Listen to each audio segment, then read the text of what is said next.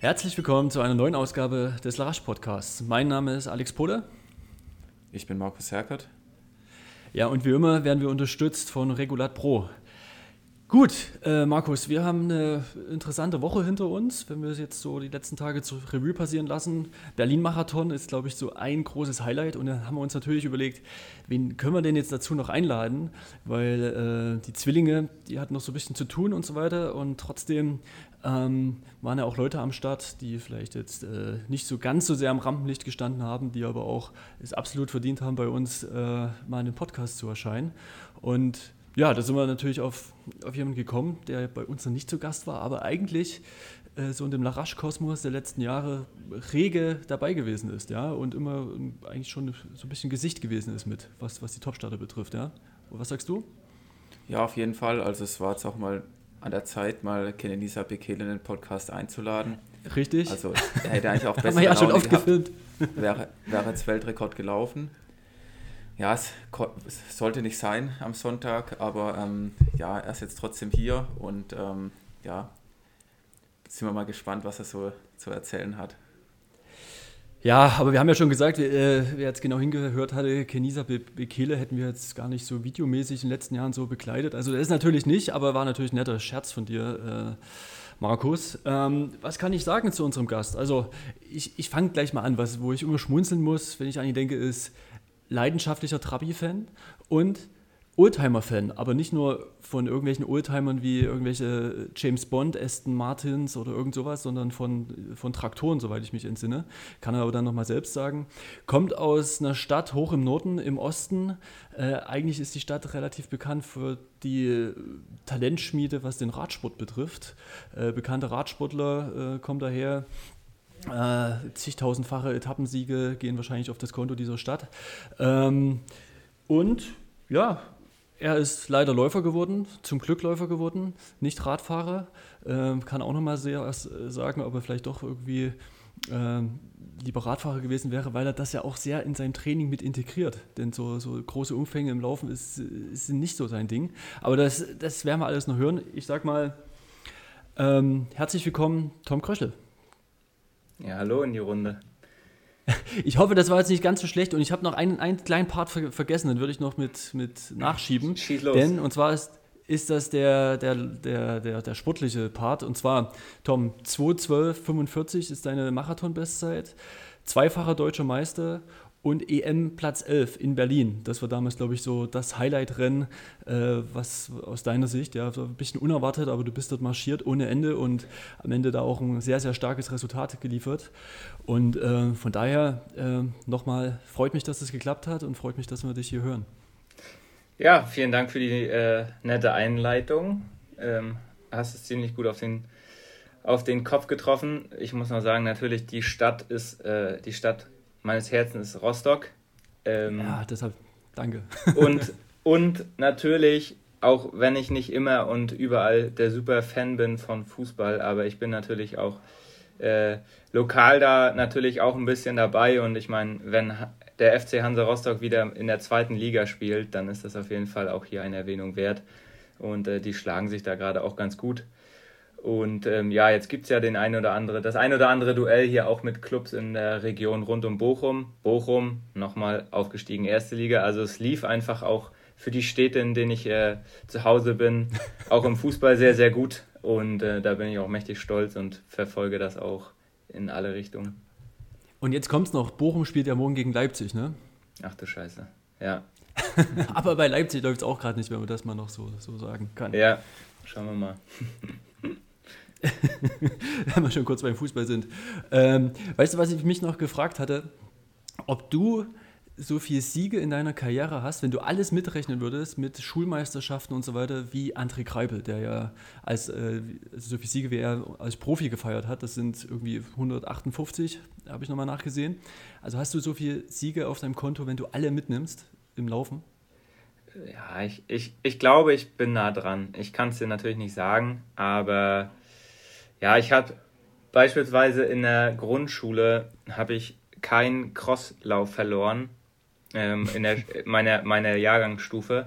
Also das sind schon mal Herbst und äh, Frühlingscross. Das waren schon mal acht. Also es hat schon früh angefangen. Da ich ja, hast du auch gefragt. Ge ja. Genau, ich habe halt nicht, ich habe halt nicht, ich habe nicht, nicht viel anderes gemacht außer äh, Laufen. Natürlich in der Leichtathletik im äh, Schüleralter auch andere Disziplinen, aber da war die Erfolgsquote nicht so hoch. Ähm, und im Laufen habe ich dann natürlich am meisten abgeräumt.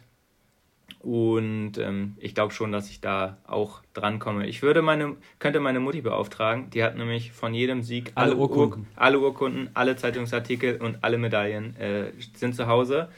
Und ähm, das wären ein paar, es wäre auch mal eine, ich glaube, das ist eine, eine, halbe Tagesaufgabe, durchzuzählen, wie viele Siege da wirklich bei rumgekommen sind. ja, und vor allen Dingen so in den, wie alt bist du jetzt? Du bist 30, ne? Genau. Das heißt, das war Grundschulalter war äh, so naja. 98, 97 und so genau. weiter. Genau. 98 bin ich zu, 98 zur Schule gekommen. Also, mhm. ja, sind jetzt ein paar Jahre. ich weiß gar nicht, weißt du, ob es in Rostock noch so viele äh, Nachwuchs-Crossläufe gibt oder ist das mittlerweile äh, nicht mehr so existent? In meiner, Grund, in meiner Grundschule gibt es das tatsächlich noch. Ähm, die ist ja nicht direkt in Rostock, sondern im Umland von Rostock. Und mhm. ähm, ja, da wird immer noch viel Sport gemacht, weil auch der ansässige Leichtathletikverein immer noch präsent ist und die da auch ja, einen guten Draht zur Schule haben und auch die Kinder natürlich nachmittags von der Schule vom Hort direkt zum Training gehen und deshalb ist das immer der sportliche Teil an der Schule immer sehr, immer noch, ich sag mal, relativ ambitioniert, ja, für eine Grundschule. Ja, aber interessant, also, ähm, dass sich das so durchzieht. Klingt, klingt gut und guckst du manchmal auf die Starterfelder und, und Ergebnisse? Laufen die? ähm, so. Ja, sch schwierig, ne? Also ich bin da dann doch zu weit weg und es ja zwar gab gerade gab gerade wieder eine Mitgliederversammlung. Meine Eltern waren, meine Mama war tatsächlich noch dabei und mhm. ähm, die kannte natürlich in den letzten, äh, sage ich mal, 15 Jahren, also von 98 bis so 2010 natürlich super viele davon von den Eltern und den Kindern, weil sie natürlich immer dabei waren. Aber ja, klar, in den letzten zehn Jahren ist es natürlich auch weniger geworden. Ähm, aber ja, ist natürlich auch einfach normal, dass der Generationswechsel und ich meine, ist ja auch normal, dass nicht alle auf die Idee kommen, bis 30 diesen äh, Sport zu machen. Dann äh, ja, genau. wird es schwierig werden. Aber meine Eltern sind auch auf dieselbe Schule gegangen und sind auch dort in die, in die Leichtathletikschule gegangen und hatten da einen guten Sportlehrer, bei dem sie das äh, Laufen gelernt haben und deshalb sind die Wurzeln auch, sage ich mal, daher sehr, sehr eng in Myrosin. Ja, ja und, und die, die Strandleidenschaft, ne, das kommt auch immer wieder durch und ähm, das hatten wir ja auch schon gehabt, so das Thema, äh, wo du dann in den Westen gezogen bist, Bochum, ja, und, und dich den Wattenscheider angeschlossen hast, gerade auch aus Leistungsperspektive, ja, und weil dort ist einfach die stärkste Gruppe, was den Marathon betrifft, ja. Ja, genau, also es war ich bin jetzt wieder viel, bin schon auch viel in Rostock und viel auch im äh, Umland unterwegs. Ich habe meinen Arbeitgeber bei der Polizei in MV immer noch dort und gehe da auch, ja, wenn es dann passt, arbeiten. War im Sommer jetzt nach dem Marathon viel dort.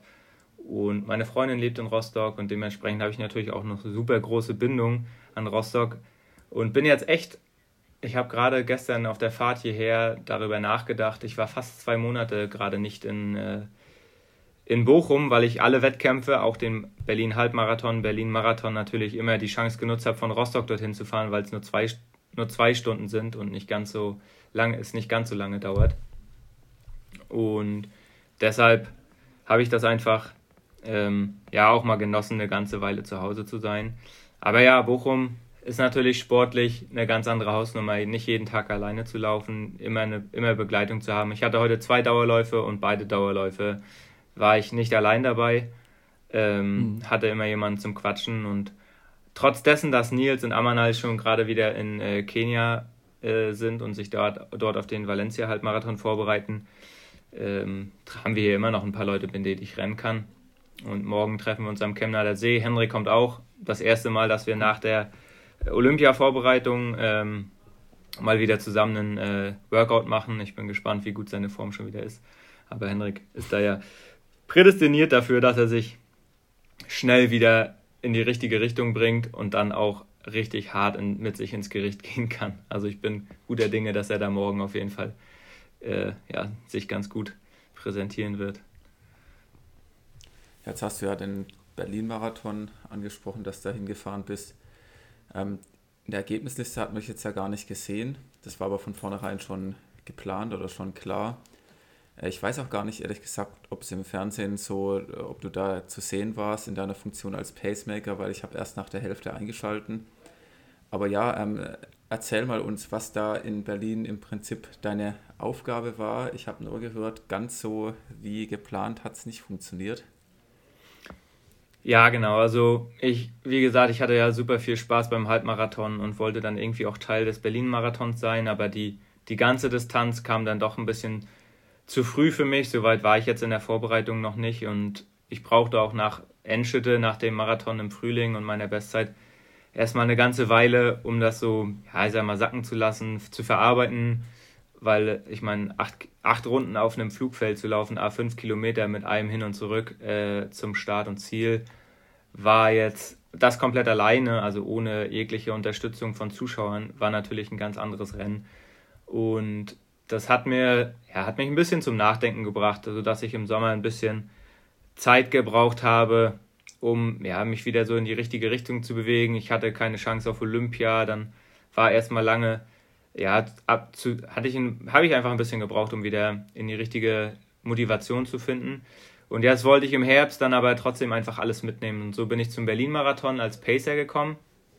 Und beim Halbmarathon kam die Idee dann so, da hatte Philipp mich dann auch beim Abendbrot-Flieger äh, dann auch gefragt, ob ich nicht bei ihm ihn pacen wollen würde. Und dann meinte ich so, ja, ähm, muss ich erstmal drüber nachdenken. Und zu dem Zeitpunkt war ich in Berlin im Wettkampf, sage ich mal, in einem äh, auch anstrengenden Rennen, 64, ich glaube 49 oder was gelaufen. Und ähm, Philipp wollte halt 65 Minuten anlaufen beim Halbmarathon. Und dann habe ich mir so gedacht, hm, ja. also das ist halt schon ziemlich hart an meinem aktuellen Vermögen da war ich mir nicht sicher, ob ich das äh, dann schaffen könnte. Mhm. Und dann habe ich gedacht, na gut, ich mache noch das Rennen in Usti, bin da hingefahren. Das lief auch ziemlich gut. Und dann habe ich, ähm, dann hatte ich aber im Vorfeld schon zugesagt für, für Berlin und habe gesagt, ja, ich, äh, und wenn ich halt eine Gruppe hinter Philipp oder irgendwie da, wäre ich schon auf jeden Fall eine, eine Weile mitgekommen. Aber es musste dann ja gar nicht sollte dann nicht so sein. Philipp ist in der Vorbereitung leider noch ein bisschen krank geworden und hatte sich dann in der Zwischenzeit schon selbst äh, um zwei Pacemaker äh, gekümmert. Aber beim Veranstalter stand ich dann immer noch auf dem Zettel und dann kam ich nach Berlin und er sagte mir, ja, nicht mehr 65 Minuten, Tom, sondern jetzt äh, auf unter 210, also 64, 45. Dann hatte ich erstmal die Nacht von Freitag zu Samstag, war dann äh, mit weniger Schlaf verbunden, weil ich dachte, ach Gott, ich meine, klar, es sind nur 15 Sekunden, aber es ist natürlich nochmal eine andere eine andere Hausnummer mit dem Wissen, ich meine, vor vier oder ja, vor circa vier Wochen habe ich das All-In in der Gruppe gerade so selbst geschafft und jetzt soll ich das mhm. vorweg als Tempomacher machen. Aber ja, ich habe gedacht, egal, meine Form war gut. Ich hatte die Sicherheit aus Usti ganz alleine vorne wegzulaufen äh, mit 64,10, eine Sekunde über meiner Bestzeit, dass das irgendwie geht. Ja, und dann habe ich gedacht, wird schon. Zum Technical Meeting am Samstag um 12 wurden wir dann auch so eingeteilt und ich hatte dann die Pacing-Gruppe 4. Das war ich mehr oder weniger alleine. Und ähm, es gab noch einen Kenianer, der mir noch so ein bisschen zugeteilt wurde, der in meiner Gruppe mitlaufen sollte, der aber durchlaufen wollte. Ich ihn aber mehr oder weniger einfach ein Stück weit zurückhalten sollte auch und er sich bei mir orientieren sollte, damit er nicht zu schnell wollte, äh, nicht mhm. zu schnell losläuft. Und dann habe ich ähm, ja, ging es so ein bisschen unter in dem ganzen Drumherum. Ich wurde nicht so richtig aufgerufen oder es wurde nicht quasi den Leuten, die dort waren, gezeigt, das ist der Mann für unter 2,10. Und äh, dementsprechend gestaltete sich das am Tag des Rennens selbst ziemlich schwierig, überhaupt für mich auch herauszufinden, wen muss ich jetzt, wer, wer soll mir jetzt folgen, also wer wird jetzt Teil meiner Gruppe sein. Und es hatte sich dann noch ein, ich glaube, es war ein norwegischer, äh, also ein norwegischer Flüchtling oder ich sag mal so afrikanischer Herkunft. Mhm. Ähm, den musste ich da so ein bisschen äh, dann noch quasi so ein bisschen mitnehmen und äh, zwei Polen hatten sich gemeldet oder zwei Ostafrik äh, Osteuropäer, ich weiß nicht, ob es wirklich Polen waren, äh, bis heute auch nicht rausgekriegt, weil leider sind die nicht durchgekommen. Ähm, auf jeden Fall hatte ich die mir dann auch immerhin so ein bisschen zusammengeschart und wollte dann mit denen loslaufen und damit wir uns ein bisschen von Philips Gruppe, die ja nur unmerklich langsamer war als wir, er wollte 65, 30 anlaufen und wir sollten 64, 45, also 45 Sekunden. Beim Halbmarathon sind halt nicht ganz zwei Sekunden pro Kilometer. Äh, also ein bisschen mehr als zwei Sekunden pro Kilometer. Das ist halt nicht, nicht sonderlich viel. Ja. Und um uns da ein bisschen abzusetzen, bin ich relativ schwungvoll losgelaufen, habe die Jungs auch mitgenommen. Einer von den zwei Osteuropäern kam schon direkt nicht hinterher, sodass äh, meine Gruppe dann aus ja, mehr oder weniger vier Leuten bestand. Ähm, zwei mhm. Leute, die zwei Leute, die ähm, die ich nicht kannte und den Kenianer, den ich mehr oder weniger so ein bisschen an die Hand nehmen sollte. Ja, zu viert. Und so sind wir dann losgelaufen. Zwischenzeit wirklich auf den Kopf. Ähm, ich habe dann, das war nämlich meine Hilfe. Ich habe nämlich nochmal nachgeschaut auf der in der Ergebnisliste des Kenianers, der am Ende dann wirklich 2.12 gelaufen ist, was wirklich auch gut war und wirklich auch bemerkenswert bei dem Wetter. Ähm, der ist 15.20 durch, dann die nächsten fünf waren 15.23, 15.23 und dann wurden wir ein bisschen langsamer, was gar nicht mal uns, also mir geschuldet war, sondern eher, weil die Jungs hinter mir schon abfielen.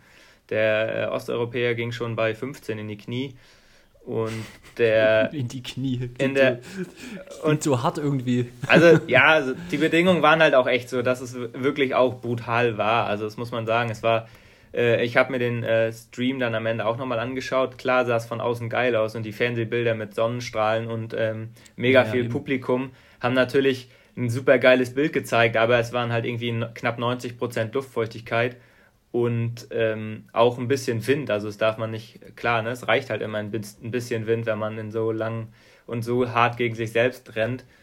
Ähm, da, da reicht auch eine kleine dünne Brise aus.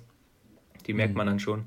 Naja, und dann ähm, der Äthiopier oder der andere Junge, der hinter mir lief, der Mann, der, der fiel dann auch immer schon weiter ab und so habe ich dann immer ein bisschen rausgenommen, um zu warten. Bei jedem Verpflegungsstand gab es immer eine kleine, eine, eine kleine, aber dann immer größer werdende Lücke. Und so sind wir dann beim Halbmarathon in 65,11 durch, also so 25, 26 Sekunden zu langsam. Diese Sekunden wiederum hatte Philips Gruppe hinter uns, aber tatsächlich auch. Also er hatte auch, ich glaube, in seinen Splits war er 25 Sekunden hinter seiner anvisierten Zeit. Also er ist knapp äh, 66 Minuten angelaufen. Und ja, dann hat mir der, der Kenianer hatte mir dann gesagt, ja, we are too slow, we are too slow. Und dann habe ich ihm beim Halbmarathon dann gesagt, na dann lauf jetzt, Junge, weil ich weiß jetzt auch nicht, wo ich, wo ich, wo, wo soll ich jetzt hin? Christoph, Christoph Kopp hatte ja auch ähm, mit Philipp Kopp, seinem Sohn, der hat ja jetzt mittlerweile ja auch ein, äh, ein paar ähm, kenianische Jungs, die als Pacer eingesetzt werden aus der ISS-Gruppe, mit denen wir dort auch trainiert haben. Die kam schon mhm. uns auch entgegen, die haben wir schon auch nochmal, dann hatte ich die auch noch ein Stückchen mitgenommen, um unsere Gruppe nochmal ein bisschen aufzufüllen. Aber ja, die sind dann auch relativ schnell raus. Ich bin dann bis 23 noch gelaufen. Der Auftrag war Halbmarathon mindestens bis maximal 25, aber da sich ja mein Job im Prinzip ja schon in dem Moment aufgelöst hatte, als die Gruppe sich aufgelöst hatte, habe ich dann gedacht, okay, nimm's jetzt nochmal, nimm, nimm's nochmal als harten Trainingslauf bis 23 und ich war auch ganz schön max, muss man sagen. Und dann bin ich noch zwei Kilometer ausgelaufen und auf den zwei Kilometern kam dann Philipp vorbei und der wollte ja eigentlich mit seinen Pacern, die bis 30 gehen wollten, zusammenbleiben. Und ja. da, da war dann nur noch Haftom Weldei, der ähm, gute Junge aus, ähm, aus Hannover, äh, der ja auch seinen Einbürgerungsantrag äh, schon gestellt hat und darauf hofft, bald Deutscher zu sein. Und äh, der war dann, hatte sich vor Philipp gespannt und ist da in der Gruppe gelaufen. Der ist ja auch noch eine 2.13.45 oder 48 oder was gelaufen. Ähm, also war schon auch da zu sehen, oha, das wird auch für Philipp ein hartes Rennen, ganz allein äh, die zweite Hälfte irgendwie durchzubringen. Und das war, ja, da habe ich schon am Straßenrand gestanden und war tatsächlich relativ glücklich, dass ich das an dem Tag äh, nicht unbedingt machen musste. Aber gut, so ist das halt manchmal, ne? Ja, aber sag doch mal zu den Bedingungen, also wenn du sagst 90% Luftfeuchtigkeit, wo kam die her? War das, war das vorher noch geregnet gehabt? Wo, wo kam die her? Ja, also da muss ja, ist ja untypisch. Ja, ist wirklich untypisch. Es war tatsächlich ja, also es war angekündigt, dass es nochmal warm wird, ne? also so der, der letzte Hauch des Sommers sollte an dem Wochenende nochmal da sein. Und ich weiß es nicht, tatsächlich, ich war am Samstag früh auch mit, äh, mit den Jungs äh, rund um Philipp noch laufen und auch da haben wir alle gedacht, oh Gott, um 8 Uhr morgens äh, ist es echt richtig äh, schwül warm. Also es war jetzt nicht, es war wirklich unangenehm, so, also halt einfach ungewohnt. Ne? Ich glaube, wenn man das länger, ja. längere Zeit gehabt hätte, dann wäre es auch okay gewesen, aber es war für uns halt einfach auch eine, ja, so, ja, ich meine, ich kam dann aus Rostock und die Tage davor war es irgendwie wirklich kühl und ich konnte halt, bin mit langer Jacke gelaufen, manchmal sogar mit langer Tight und äh, plötzlich war es da so, ja, irgendwie, ich glaube, am Sonntag früh um 9 waren 14 Grad und das war, sonst war es, das war das manches Mal schon die Tageshöchsttemperatur. Und äh, das dann morgen schon um 9, das war schon auch einfach zu bemerken. Selbst auch beim Son Sonntag früh beim Einlaufen haben wir alle gedacht, okay, oh, das wird interessant. Also mal sehen, wie, wie, vielleicht hätten wir da wieder unsere Kühlmützen oder Kühl-Eispacks von der aus Tokio und aus äh, Doha und aus Berlin von der EM haben, haben müssen, um uns gegenseitig runter oder immer runter zu kühlen. Aber ja, die hatten wir halt leider also, nicht dabei. Also es ist schon so, ne, dass, dass ihr da von, von der Hitze her einfach äh, da, da deutlich über dem Normalniveau seid. Ich habe neulich erst gelesen, so die ideale Lauftemperatur sind, ist bei 12 Grad, ja. Genau. Also, ja, aber das, 12 Grad sind ja auch nicht 12 Grad, ne? Also, so wie du sagst, wenn die Luftfeuchtigkeit, wenn es halt echt kühl ist. Ich weiß, in Enschede, da waren morgens oder waren morgens wirklich drei oder vier Grad. Da war es richtig, richtig frisch und da sind alle, mhm. äh, da hatten, haben wir in so einem Hangar gesessen vorm Warm-up und da haben die so einen riesigen äh, Brenner aufgestellt und haben da volle Pulle das Ding da aufgeheizt und die Kenianer, die mhm. Jungs, die sind mit, ich glaube, die hatten alles an, was in ihrem Koffer war. Ähm, das war echt richtig kalt und da bin ich auch tatsächlich auch mal mit so Armsleeves gelaufen und das hat sich echt ganz geil angefühlt. Aber, also was ich sonst, also relativ selten mache, gerade jetzt auch in Berlin hätte es gar keinen Sinn gemacht, weil es viel zu warm ist. Aber das fand ich da tatsächlich ganz geil. Und ich glaube, ich meine, ich habe in Berlin ja bewiesen, mir selbst bewiesen, dass es auch bei heißen Temperaturen geht und dass man da auch gute Leistungen erbringen kann. Aber ja, es ist natürlich einfach geiler, wenn du bei kühlen, frischen Temperaturen einfach losläufst und es dann über den Tag irgendwie ein Stückchen wärmer wird, ähm, dann kann man sicherlich auch ein bisschen nochmal ein paar Prozent mehr rausholen. Ja. Äh, wir haben auch noch einen O-Ton von, von Rabea, wie die das Ganze Rennen erlebt hat. Der wird mir jetzt nochmal kurz reinhören, weil sie hat natürlich dann hinten raus auch ganz schön gelitten, aber hört selbst. Beim Berlin-Marathon dabei zu sein, war auf jeden Fall eine ganz tolle Erfahrung. Ähm, definitiv eine, die ich so noch nicht hatte, genau, weil es überhaupt mein erstes Rennen mit äh, Zuschauern war und ich das sehr genossen habe. Es wurde so oft mein Name gerufen und auch die Resonanz, die ich jetzt im Nachhinein bekomme, die ist äh, unglaublich. Also als Berlinerin in Berlin zu laufen, ähm, ist definitiv was ganz Besonderes. Und ja, ich habe das auch schon im Vorhinein gespürt. Da war schon auch großes Interesse da und ähm, auch so kleine Gimmicks, die der Veranstalter auch möglich gemacht hat, wie dass mir die Flasche angereicht wurde oder dass es eben Shuttle-Service gab. Ähm, da habe ich, äh, hat man sich schon sehr wertgeschätzt gefühlt und deswegen war das definitiv eine besondere Veranstaltung und natürlich eben auch ähm, ja das, das drumherum. Wie gesagt, mit den Zuschauern da den Namen zu hören und ähm, genau auch in, in, in einfach in einer großen Gruppe zu laufen, ähm, war, was ich so gar nicht kannte, äh, war definitiv super cool zu erleben und äh, genau, äh, war eine tolle Erfahrung, auch wenn ich mit der Zeit nicht so ganz zufrieden bin. Ich wäre gerne Bestzeit gelaufen und ich, vom Trainingszustand ähm, wäre das auch drin gewesen. Äh, ich habe aber recht schwer ins Rennen reingefunden und habe mich von Anfang an nicht ganz so frisch gefühlt, äh, muskulär insbesondere. Und äh, wir sind ja schon ja, verhältnismäßig ruhig angegangen. Äh, aber ich habe schon gemerkt, dass selbst dieses ruhige Angehen äh, ja dann doch nicht so entspannt war. Und ja, dann ging hinten raus natürlich auch die Temperatur hoch. Das hat es dann auch nicht leichter gemacht, äh, so dass ich ja dann die Zeit doch nicht halten konnte und dann gedacht habe, okay, ähm, ich versuche ja aber trotzdem ein solides Rennen zu Ende zu laufen und mir dann gedacht, okay, äh, dann genieße ich jetzt das Rennen und ähm, ja, äh, versuche auch aufzunehmen, was um mich rum so passiert. Und äh, genau, habe dann sozusagen meinen Fokus da ein bisschen verschoben und äh, genau, das äh, dann gesagt, okay, ich bringe das, ich bringe das jetzt zu Ende. Und ja, es hat sich ja auf jeden Fall gelohnt und kann ich nicht anders sagen als ähm, ein gelungenes Event. Besten Dank da auch äh, auf jeden Fall an den Veranstalter, die da wirklich viel möglich gemacht haben und es wieder eine sehr gute Organisation war. Ähm, und natürlich an äh, auch sehr wichtig für mich die Unterstützung, die ich hatte von meinen Schwestern, von allem am Rand und natürlich auch von meinen Pacemakern. Ähm, die haben da wirklich einen äh, super Job alle gemacht und natürlich das Event auch zu dem gemacht, was es dann letzten Endes war. Also ein ganz besonderes Erlebnis war es übrigens, dass äh, Steffen zwischendrin die Interviews gegeben hat.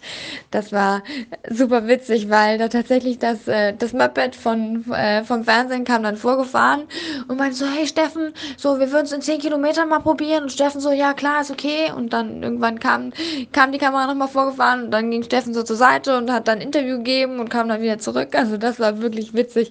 Äh, hätte man mir das vorher gesagt, dass, das, dass es solche Situationen gibt, da hätte ich, äh, hätte ich ganz viel gelacht.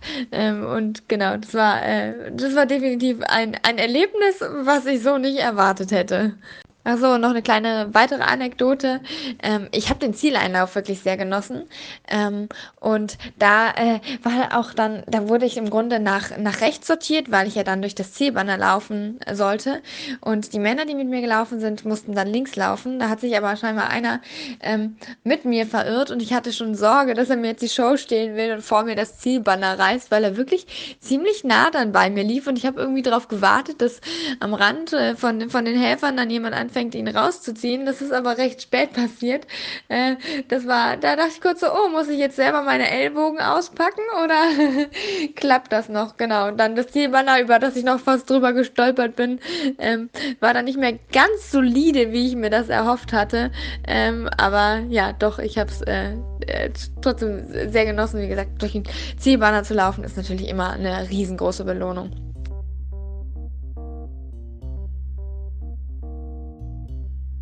Ja, das ist soweit der Eindruck von, von Rabea. Äh, was mir noch einfällt, äh, das Berlin-Rennen, EM, ja. Ich meine, das war ja auch ein Tag, da waren es 35 Grad oder ich weiß gar nicht wie warm, also auch ein richtiges Hitzerennen und du bist dort auch durchmarschiert. Also offensichtlich bist du auch so ein, so ein Hitzetyp, ja. Und das hast du jetzt wieder mal äh, kennengelernt und das auch wieder in Berlin. Ja, ich glaube, es ist, also mein, meine, mein äh, Rückblick darauf, ich glaube, es war nicht ganz so warm. Ich hatte, wir hatten tatsächlich ein bisschen Glück, weil die Woche über war es brutal heiß. Es kühlte dann zu dem Tag tatsächlich ein bisschen ab. Ich glaube, morgens, als wir, oder morgens um elf, als wir gestartet sind, waren es so, ich glaube, 24 Grad und klar, am Ende, als ich im Ziel war, war auf dem Asphalt waren über 30 Grad. Aber es war halt trockene Hitze und es war davor halt auch ja schon brutal heiß, sodass ich sicherlich auch ein bisschen mehr daran gewöhnt war, ähm, bei den Temperaturen und den Bedingungen einfach auch äh, steil zu gehen und zu rennen wie ein Wilder. Das äh, war jetzt, glaube ich, nicht so. Ich meine, Philipp beispielsweise war halt die ganze Zeit vorher in der Höhe und ähm, dann hast du da natürlich ganz andere klimatische Bedingungen. Und da ist es ja dann tendenziell jetzt im Herbst auch schon, äh, im September auch schon ja, bedeutend kühler, sodass man da auch mhm. weniger, weniger gute Anpassungen hat an solche, an solche Rennen. Ja, ähm, natürlich muss ich noch fragen, so was, was du zur Stimmung sagst. Also die äh, hast du schon ange angedeutet, dass du einfach Bock gehabt auf den geilen Herbst, auf die Leute und so weiter. Und ich glaube, das hat natürlich so dass, dass dein Läuferherz, glaube ich, schon ganz schön wieder äh, motiviert. Ja, also das war natürlich das Schönste, was ich in diesem Jahr läuferisch, glaube ich, erleben, okay. erlebt habe bisher, weil es war genau das Entgegengesetzte zu dem, was ich bei meinem eigenen Marathon erlebt habe. Ich meine, da war niemand außer die drei Leute, die an der Getränkestation standen und die Flaschen äh, wieder hingestellt haben, äh, war da wirklich niemand. Und äh, jetzt war halt die ganze Stadt auf, der, auf den Beinen. Ich meine, es waren 25.000 Menschen am Start. Wenn nur jeder eine Person als Begleitung mitgebracht hat, dann standen noch mal 25.000 Leute drumherum. Und das hat man einfach definitiv gemerkt. Es war so geil. Also so viele Leute an der Straße und dann habe ich es natürlich auch lieben gelernt, dass wir keine Nummern mehr auf der, äh, also Nummern als Startnummern haben, sondern die Vornamen. Das macht mhm. natürlich auch nochmal so viel aus, wenn die Leute an der Straße lesen können. Und mein Name ist natürlich ziemlich einfach zu lesen. Ähm, die, die können meinen Namen sehr, sehr einfach äh, lesen und können ihn halt auch super geil schreien und mich dann anfeuern. Das gibt natürlich nochmal äh, zusätzliche Motivation. Manches Mal habe ich echt gedacht, so, hä, kennen die mich jetzt alle oder kennen kenn Ja klar, kennen die Tom, was denn sonst? Ja, habe ich auch Läufe gedacht. in Deutschland. Ja, genau, also Ja, das war schon. Also da vielleicht da eine kleine Anekdote Gefühl. mal. Wir waren vor Jahren mal in Hannover gewesen und haben, dachten wir, wir fragen so, als, als Arne sich dort angedeutet, äh, angekündigt hatte, äh, was, was Arne, ach, war sein Comeback wohl, hatte doch so 2018 irgendwie, so auch 2017, 2018 äh, eine Schambeinverletzung gehabt und haben dann so die, die Leute, die dann beim Marathon gelaufen sind, so gefragt, ähm, was sie dem Arne Gabius zutrauen würden und das war, also ich weiß nicht, wir hatten 15 Leute gefragt und davon war, wussten 13 nicht, wer Arne Gabius ist. Ja? Und die zwei, die, wir, die dann ihn kannten und einen Tipp abgegeben haben, die haben dann gesagt, weiß ich nicht, 2020. Also die hatten noch nicht mal so einen zeitlichen Bezug oder sowas. Und das, ja, das war so viel zur, zur Bekanntheit, ja. Also es war damals so die, so die Welle noch, wo, wo er mit Abstand so der beste Läufer in, in Deutschland war. Und ähm, was den Marathon betrifft, da war die, äh, sein, sein Rekord noch relativ frisch und so, also war relativ frisch, zwei, drei Jahre her. Aber das war so eine, wo, wo man halt, man ist so in der Szene drin und, und kennt jeden, kennt jeden Meter, den die irgendwie laufen und aber in der Allgemeinheit, keine Ahnung. Ja, klar. Ja, wir ja. sind halt Helden in einer kleinen Sparte, ne? So, also ja. da, da kennt man die Leute dann schon und auch ein Ahner, aber ja, auf der Straße schwierig. Ja. Deswegen ist es gut, kurze Vornamen, ne? Oder halt Waldemar, aber gut. Ähm. ja. Äh, weil, weil du noch sagtest, also ja, Berlin, das, das, ich glaube, das war einfach cool. Ähm, aber du warst auch noch mal eine Woche vorher in, in Usti nad Labem. Äh, vielleicht für die Zuhörer, die das nicht wissen. Das ist gleich an der Elbe hinter Bad Schandau. Bad Schandau ist 50 Kilometer elbaufwärts Richtung von Dresden aus gesehen. Äh, ist dann so die erste größere Stadt äh, zu Deutsch, Ex-Deutsch, Aussicht, wen das noch interessiert. Aber ähm, ja, 90.000 Einwohner und ich finde den Namen einfach so schön. Ja? Das, das geht so, so gut über die Lippen. Ne? Ustinat Labem. Finde ich gut. ja, ich weiß nicht, wo der Name herkommt, aber ich war in der Stadt und ich habe da einen Halbmarathon gemacht, der relativ, ja, eigentlich ziemlich groß äh, aufgezogen wird. Also Run Check ist ja das Management, die dahinter stecken. Und in den letzten Jahren, das war tatsächlich auch mal ein Gold Label Race und Hendrik ist da auch schon gelaufen vor zwei Jahren und ich wusste, dass er da gewonnen hatte und auch eine sehr gute Zeit gelaufen war. Hatte mich zwar gewarnt, dass der Kurs nicht ganz einfach ist, aber ich wollte einfach rennen und nach dem Halbmarathon in Berlin hatte ich schon so ein bisschen Blut geleckt und gedacht, oh, jetzt nehme ich irgendwie alles, alle Rennen mit, die äh, sich anbieten. Und äh, dann bin ich mal kurzerhand nach äh, Tschechien gefahren, ähm, ordnungsgemäß angemeldet, ordnungsgemäß auch meine Impfung, alles durch, alles angezeigt. Und ähm, dann war das ja auch kein Problem, war cool und habe dann da ja einen Start-Ziel-Sieg gefeiert. Das war mega geil und mit einer sehr, äh, also sehr, sehr ja, sich, mir Sicherheit gebenden äh, Zeit. Ich bin 64,10 gelaufen, eine Sekunde schneller, äh, langsamer als meine Bestzeit aus 2020. Und das allein von vorn gegen mich selbst und die Uhr war ich äh, tatsächlich erstaunt, dass ich das so und der Kurs ist nicht ganz einfach, also es sind noch trotz dessen auch noch 100 Höhenmeter, man muss dann auch noch immer mal über eine Brücke, also viermal über eine Brücke über den äh, über die Elbe und ja, das, da war ich äh, positiv überrascht und angetan und es hat mir dann auch die Sicherheit gegeben für Berlin, dass ich da dann auch meinen Pacing-Job äh, gut erfüllen kann. Ähm, mhm. Ja, es war geil, also es hat mir, hat mir wirklich Spaß gegeben, gebracht und ich habe ja auch noch äh, ja, ein riesiges Preisgeld mit nach Hause gebracht. In, in, Erzähl. In, in tschechischen Kronen. Ja, also es waren 7500 tschechische Kronen. Jeder, der jetzt zuhört, kann selbst äh, sich selbst googeln, was es dann wirklich wert war. Ich, ich wette, Markus, Markus googelt sofort. Da kann man sich schon ein Haus davon bauen, mindestens. Ja. Sieben. Ja. So ein großes Lego-Schloss. Hundehütte oder 1 was wird's? 1 zu 24 oder sowas, oder? Ist, ist Kurs? Lego-Schloss oder sowas. Vielleicht, ja, sind so knapp unter 300 Euro. Habe ich jetzt doch meinen Rechner bemüht. Ich. Ja, es ich, ist halt Laufsport. Es ist ähm, in erster Linie, sieht man selbst auf dem Niveau, wo man ja schon Halbmarathon europäische Spitzenzeiten läuft, da ist es jetzt nicht wie bei den Radfahrern, die wir angesprochen haben, die aus Rostock kommen, wie André Greipel oder auch Jan Ulrich. Die äh, machen auch, haben auch Sport auf dem höchsten Niveau gemacht oder machen es, da fließen halt andere Gelder. Ja. ja. Ja, ich habe mich jetzt ein bisschen gewundert, wenn du das so sagst, weil Runcheck ist ja auch wirklich ein, fette, fettes Label, ja. Also gerade der Prag-Marathon und ich habe mich auch noch mal ein bisschen informiert. Die machen ja in, in Tschechien, haben die, glaube ich, zwölf Rennen und eigentlich in jeder großen Stadt gibt es da einen Marathon und Halbmarathon. Und gerade Prag-Marathon, wenn man sich da mal die Sieger anguckt der letzten Jahre, da steht halt auch ein Lawrence Cerono drauf, der irgendwie auch äh, Chicago und was auch immer für, für Rennen gewonnen hat. Gehen Rupp 2018 am Start, ja, also die ähm, sind da groß, groß drin, ja, und auch groß gesponsert, mit, mit Volkswagen ist da viel. War das jetzt auch so da mit, mit ja. Ja, ich habe tatsächlich ja. auch dann gefragt, ob ich das Auto, was vorweggefahren ist, mit dem ich am Ende dann auch noch ein Foto gemacht habe, ob ich das dann jetzt auch mitnehmen dürfe, aber das wurde dann verneint. Auch auf der Bühne stand noch ein Auto, äh, auf der ja, Bühne, wo auch die Siegerung stattgefunden hat, stand noch ein Auto von VW und ich dachte mir, hm, vielleicht kann ich das jetzt dann doch äh, auch mitnehmen oder irgendwie, ich weiß nicht, Leasing für ein Jahr oder was weiß ich, aber nee, nee, war nicht an dem.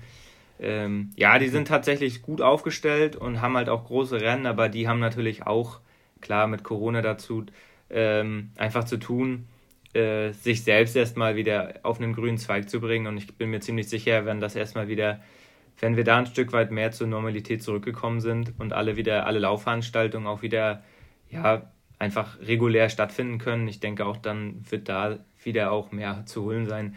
Aber klar, wir wissen auch, da wo viel Geld zu gewinnen ist, da ist die Konkurrenz dann dementsprechend auch äh, bedeutend höher und ich weiß, bei Henrik im Rennen, da waren dann auch noch ein paar andere Hochkaräter.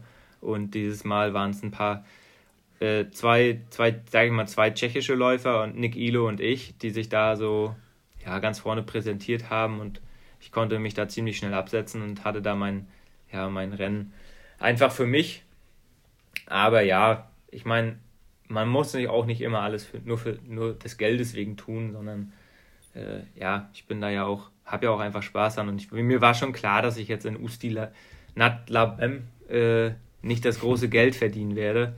Ähm, aber ja, ich stehe jetzt bei den Tschechen auf der Liste und äh, mhm. vielleicht äh, lässt sich ja mal auch, vielleicht lässt sich ja auch mal einen Prag-Marathon cool laufen oder so. Also mal sehen. Also ich bin da ja auch, ähm, ich möchte sicherlich auch als Marathonläufer auch noch ein paar Städte erkunden und vielleicht auch nicht mehr auf aller allerhöchstem Niveau mitrennen, aber ähm, ja, ich denke mal, auch Prag ist immer eine Reise wert und da kann man dann auch mal Sightseeing mit einem Marathonlauf verbinden. Irgendwann, wenn ich dann äh, ja, mhm. die Schuhe offiziell an den Nagel gegangen habe. Und äh, ja, deshalb bin ich Dass da. Dass das jetzt hier schon Thema wird, ist erstaunlich. Aber mhm. kommen wir vielleicht noch zu. ja, ich bin da ja ganz offen. Also, also ne, so, ich will, will, die Schuhe noch nicht an Nagel hängen, da bist du auf dem Holzweg. Aber irgendwann, okay. irgendwann ja sicherlich. Ne? Ich meine, ich bin jetzt 30 geworden und ähm, ja.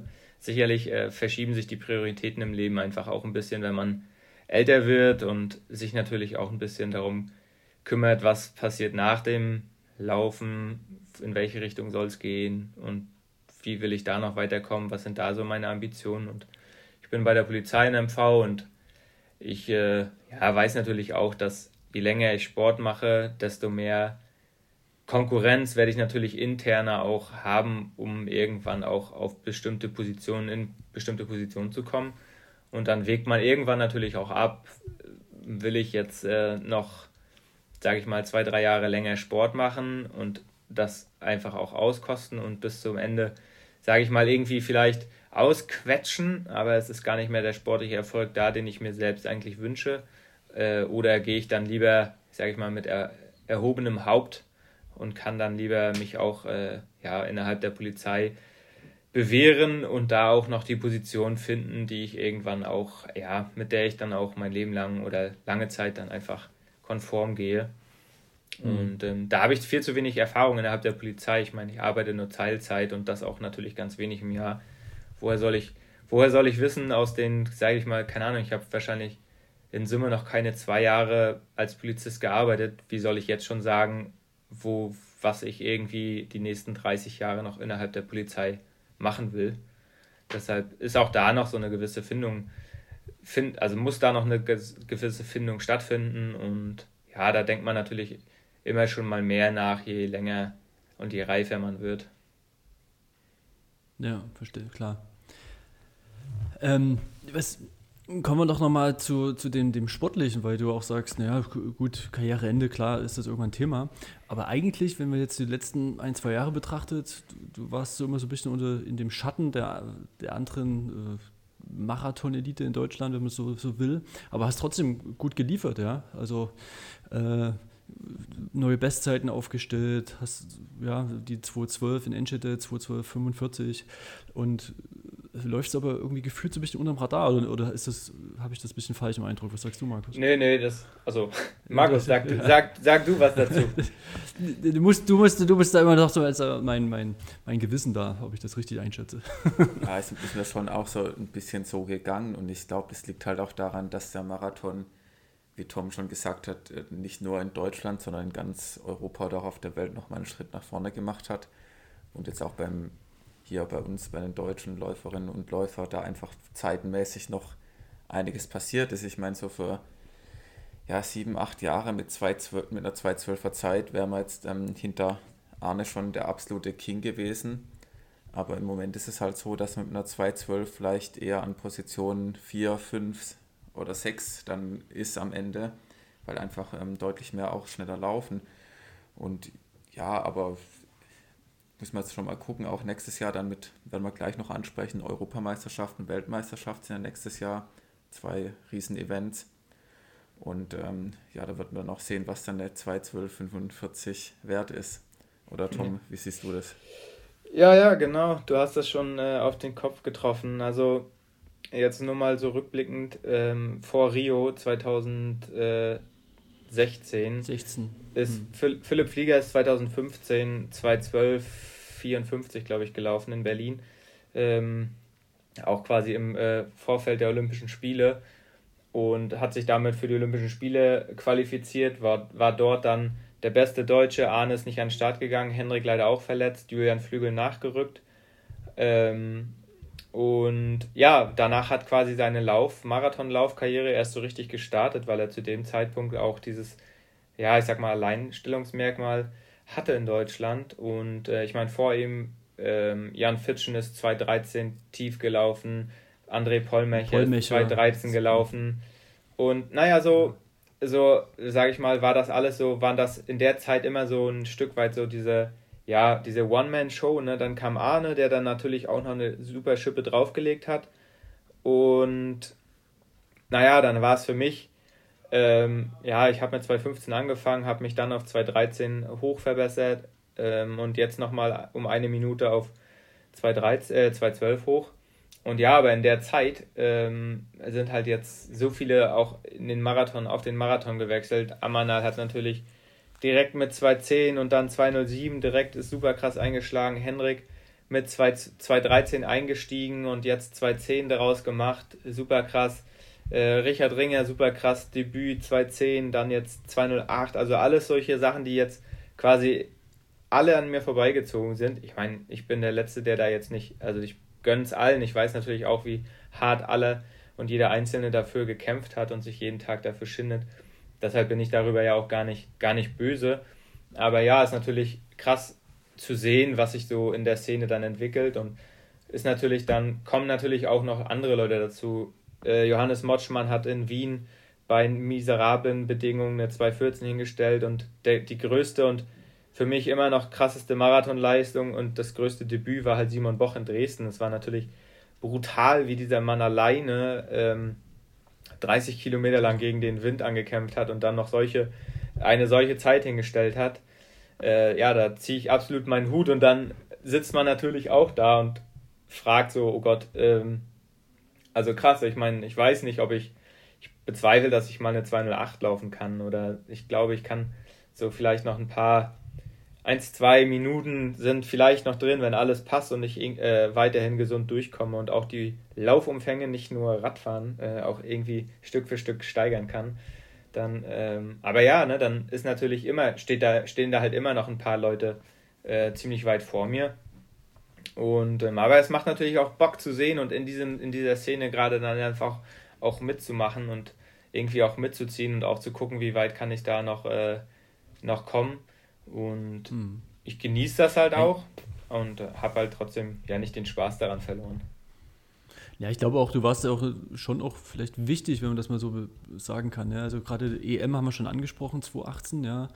Ähm, du hast ja da auch, auch geliefert und hast auch gezeigt, du kannst da was umsetzen, ja. Ich glaube, das war in dieser Zwischen, wenn man das jetzt mal Zwischenphase bezeichnen möchte, auch, auch wichtig, ja. Und dann hast du auch nicht umsonst da zweimal deutschen, bist zweimal deutscher Meister geworden und bist immer auf dem Weg nach oben gegangen und was die Bestzeiten betrifft. Und damit hat ja auch dein, das Konzept funktioniert, ne? das Trainingskonzept und auch das, was, was, bei, ja. was in Wattenscheid gemacht wird unter Tono. Ja?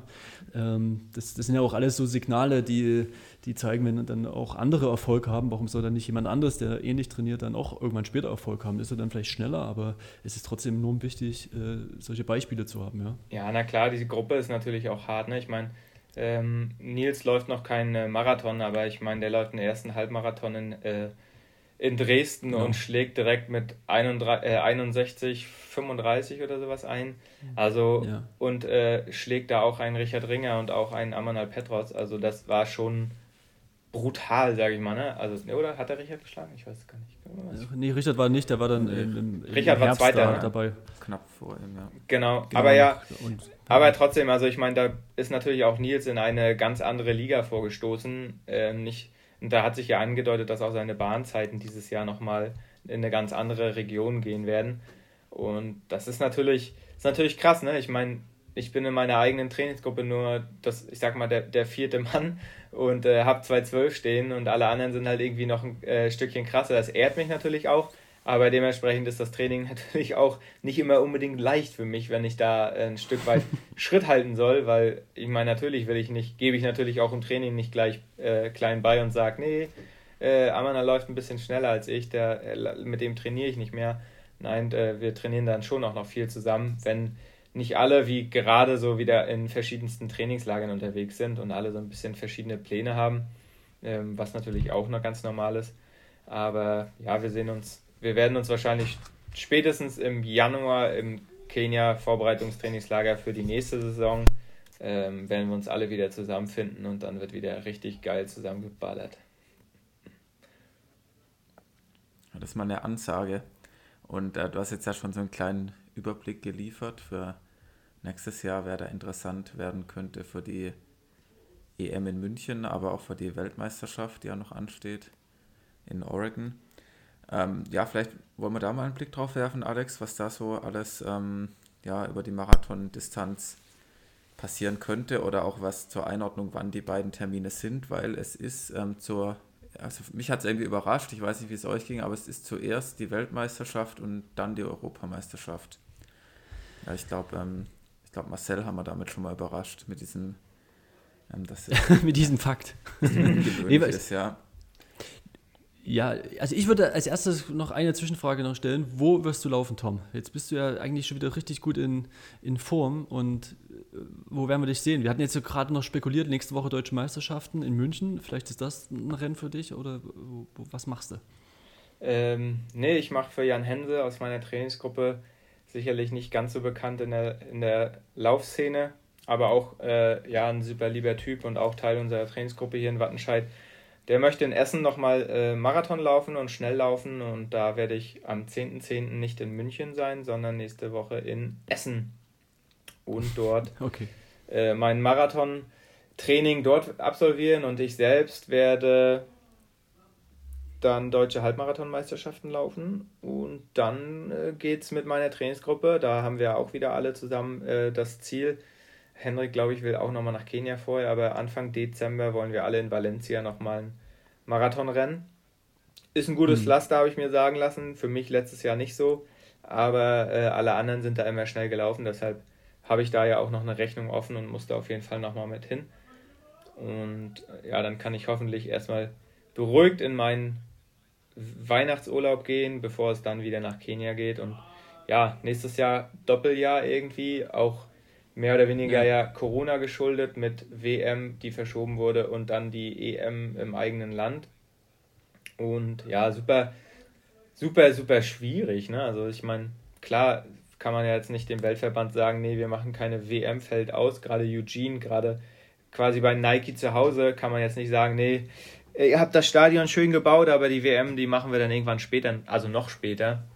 Und mhm. deshalb sagen die, haben die natürlich irgendwie den Vorrang und wollen natürlich auch bei ihrer WM den Marathon haben und natürlich will auch eine Europameisterschaft in Berlin den Marathon, äh, in München den Marathon haben.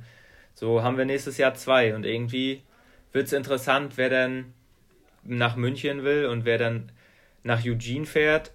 Ich bin da ja aktuell fein raus, weil ich habe nicht die WM-Norm von 1230, sondern bisher die nur die EM-Norm und die ist aktuell noch 214,30, genau. Und äh, mal, sehen, mal sehen, vielleicht macht der DLV auch noch eine andere draus. Ich weiß es nicht, keine Ahnung, kann ich nicht, ist noch nicht vorhersehbar. Aber ich habe meinen Fuß schon mal in der Tür, aber ich habe ja eben schon gesagt, die Marathonszene schläft nicht und äh, ich kann mir vorstellen, dass natürlich auch gerade die, die nicht Teil des EM-Teams äh, von 2018 waren und noch keine Heim-EM erlebt haben, natürlich auch die Heim-EM nochmal äh, ja, erleben wollen. Wenn mich jemand fragt, also ihr habt mich schon mal kurz gefragt, ich würde natürlich auch noch die WM in Eugene einfach für mich in, als persönliches Ziel gerne nochmal wahrnehmen. Hm. Wenn es denn möglich wäre und ich die Norm hätte, würde ich tatsächlich auch gerne dort laufen, weil wir haben schon drüber gesprochen, Platz 11 in Berlin bei der Europameisterschaft, bester Deutscher. Ich weiß nicht, ob ich das in 2022 in München nochmal toppen könnte. Und klar wäre da meine Familie auch nochmal dabei, aber ich glaube auch nach Amerika würden sie es würden äh, dann nächstes Jahr schaffen, wenn ich mich qualifiziere. Und bei Nike zu Hause in Amerika, in einem auch super sportverrückten Land, glaube ich, da könnte man auch mal eine Marathon laufen.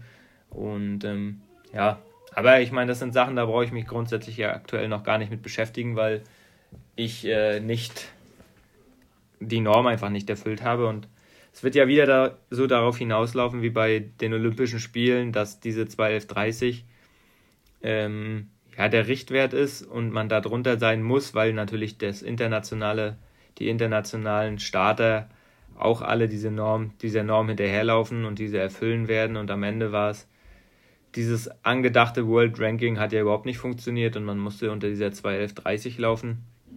Aber es bleibt, zu über, äh, bleibt abzuwarten und es wird die große Überraschung, wie auch andere europäische Länder dort ihre Priorität setzen. Und hm. mal schauen, ob dann die, die Top-Stars aus anderen europäischen Ländern im Marathonlauf dann bei der WM oder bei der EM am Start sein werden.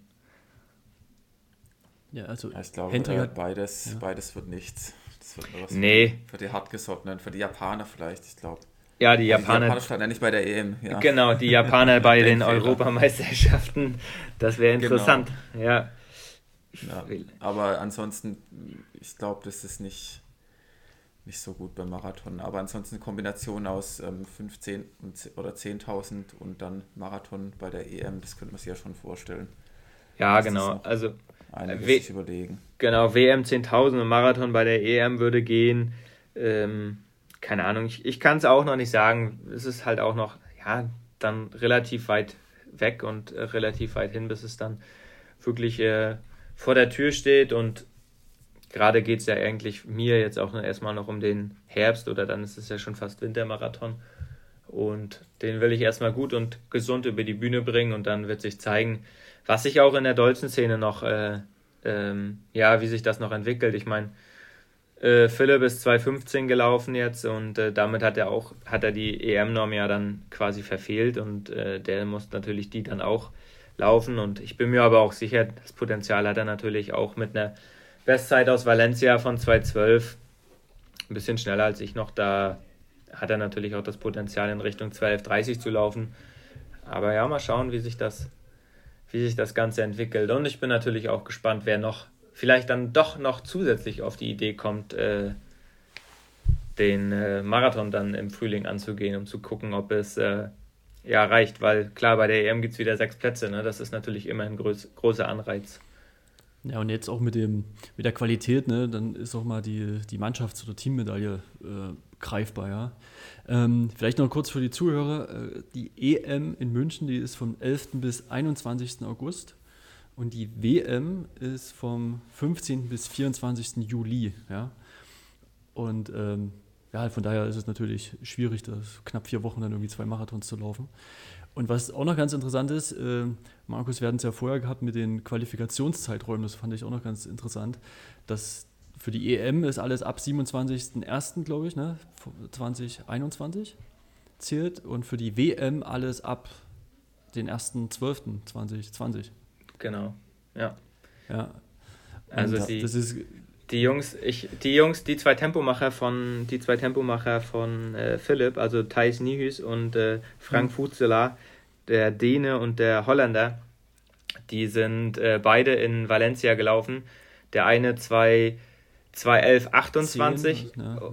genau, und äh, Frank 2, 211 30 auf den Punkt. Und das Lustigste daran war immer noch, er hat einen Zielsprung gemacht beim Marathon.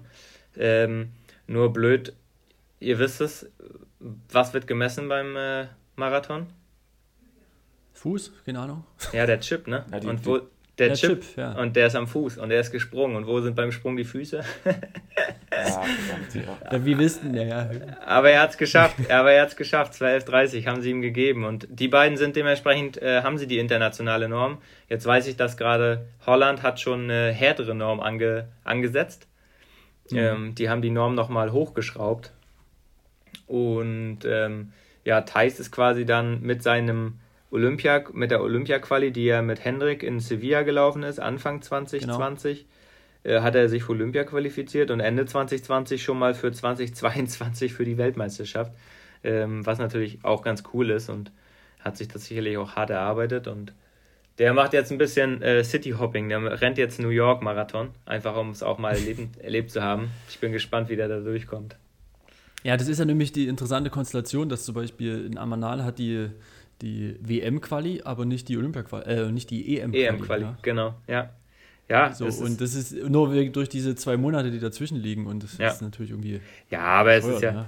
Ja, aber gut, ja. sind wir uns ja auch einig, dass Amanal das äh, mit eine 214,30 läuft er ja im Prinzip mit links und 40 Fieber, ne? Also das, da kannst du ihn, da kannst du ihn morgen wecken und er läuft das wahrscheinlich in Kenia, wenn er das, wenn er das, äh, wenn das will. Aber das, dann zählt es aber nicht. ja, klar. Ne? Also das, ja.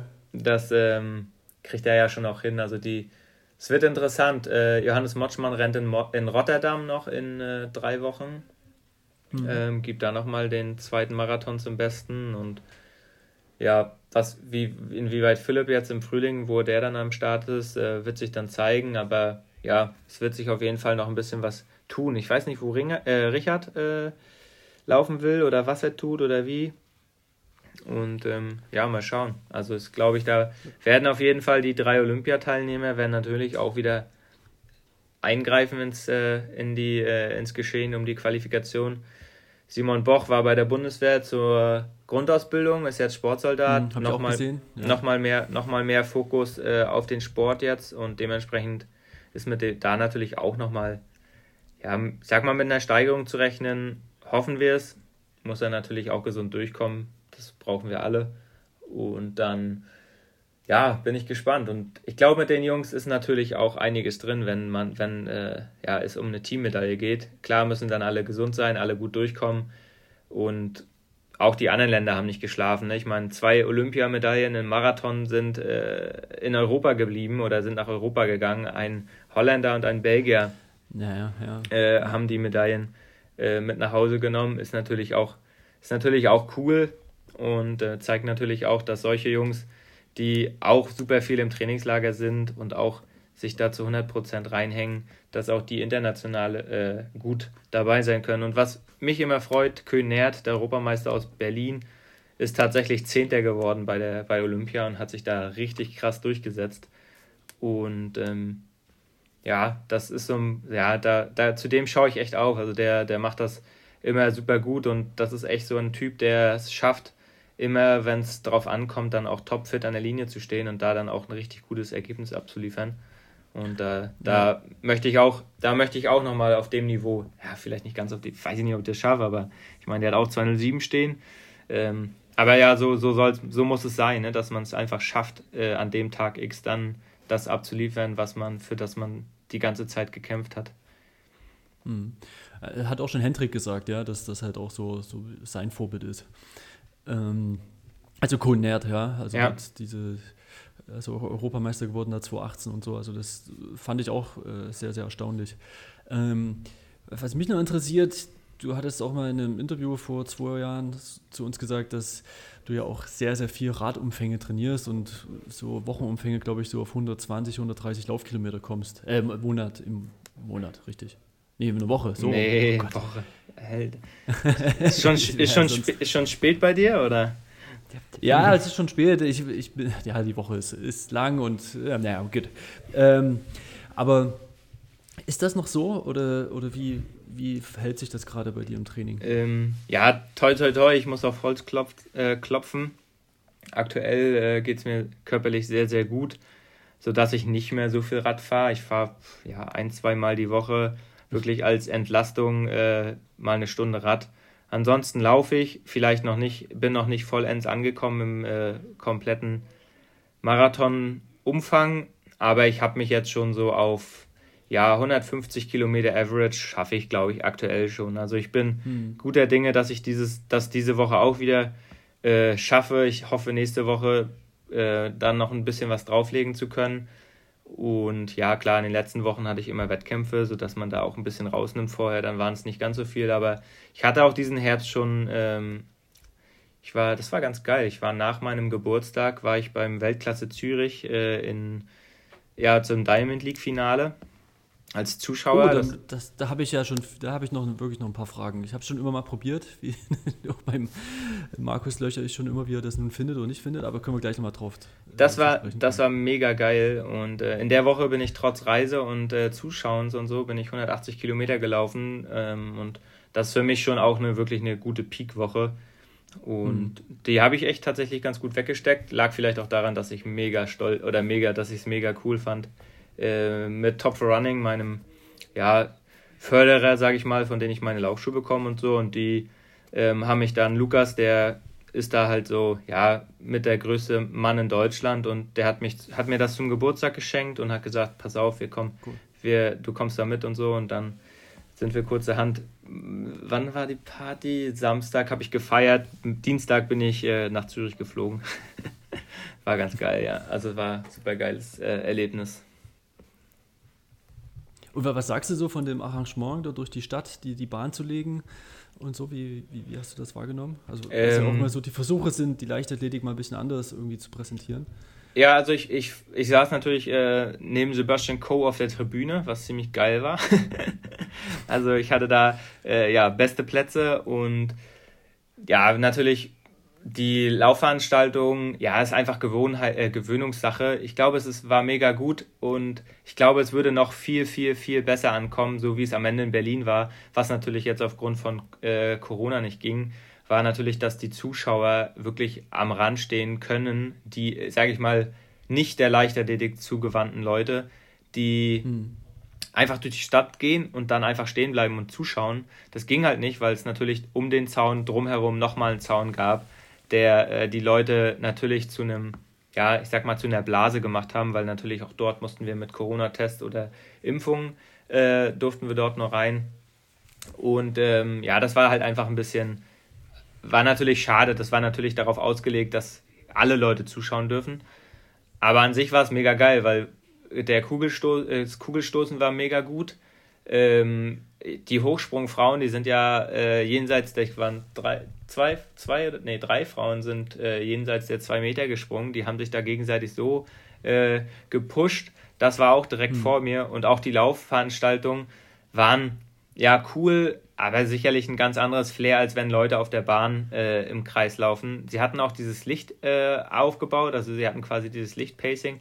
Aber hm. man hat in den ersten Runden gesehen, wie die äh, einfach in der Kurve richtig ins Schwanken kamen, weil sie es gar nicht gewohnt waren.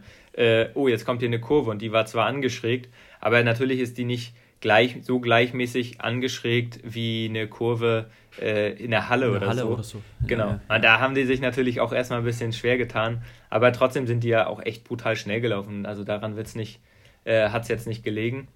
Aber es war irgendwie auch cool. Ich habe dann auch mal auf der Bahn gestanden, wir haben uns kurz draufgestellt. Die war ja weich, aber irgendwie im Untergrund trotzdem auch hart, weil klar, darunter war ja nicht viel, war ja nur ein dünner Tatanstreifen. Ähm, ich wäre gerne mal eine Runde gelaufen, das durften wir natürlich nicht.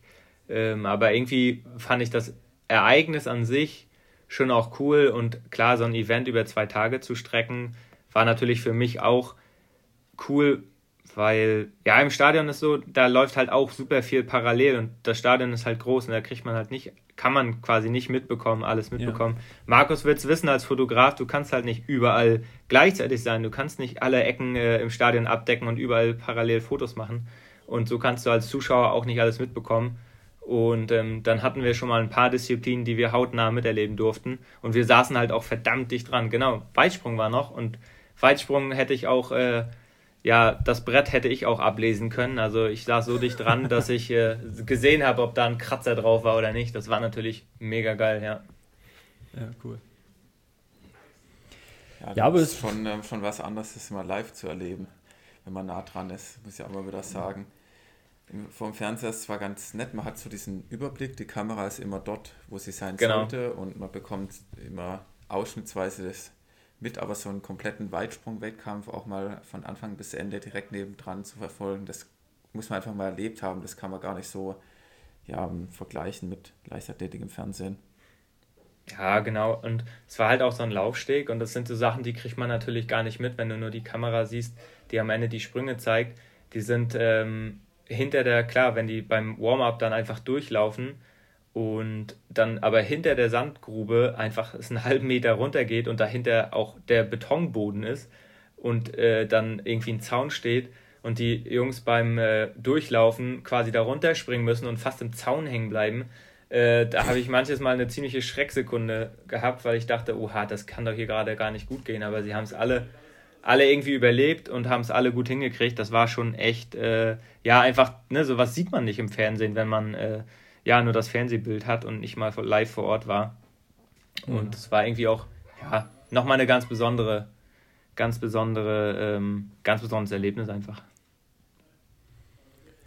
Ja, hört sich, hört sich gut an. Also ich, ich bin ja so, so ein bisschen Fan von so, so neuen Sachen und ähm, es muss ja dann auch nicht immer so um die Bestzeiten gehen, sondern einfach nur, wer gewinnt oder wer gewinnt halt nicht, ja. Und was, ob dann die, die Bahn irgendwie dafür gesorgt hat, dass es dann zehn Sekunden langsamer ist oder so, das ist dann auch nicht so, so schlimm, ja, weil ich glaube, der Mix macht es dann eben, wenn du halt ein schnelles Rennen haben möchtest, dann gehst du halt wieder in, ins Stadion und auf deine genormte Bahn und wenn es halt um, um Event geht und Zuschauer und vielleicht auch ein bisschen Spektakel, kannst du ja sowas inszenieren. Und wenn ich, ich, ich hatte gerade noch einen Gedanken gehabt, ähm, auch so in Düsseldorf oder jetzt in Dresden ähm, wird ja auch irgendwie zwei Kilometer Schnee hingekarrt und was weiß ich, 50 Zentimeter, damit irgendwie mal für zwei Tage ein Skilanglauf-Weltcup ausgetragen werden kann, ja. Und von daher sind solche Aufbauten jetzt nichts Ungewöhnliches und sicherlich auch vielleicht sogar einfacher machbar, als jetzt Schnee irgendwie durch die ganze Republik zu fahren und dann Schneewettbewerbe auszutragen in der Stadt. Ja, ja, ja ich glaube klar, ne, ich meine, eine Bahn zu bauen ist sicherlich, weil ne, die ist ja natürlich auch nicht genormt gewesen. Die haben sie da sicherlich klar. dafür direkt äh, zusammengebaut äh, ist natürlich auch ein Aufwand und ansonsten, ja, diese ganzen Laufstege und eine, eine Hochsprunganlage auf solchen Stelzen und die, der, der Kugelstoßring zum Beispiel hatte, war auf einem Extra-Podest und der Rasen, wo die Kugeln landeten, äh, war, war dann auf eine, war eine andere Fläche und dazwischen war quasi ein Freiraum.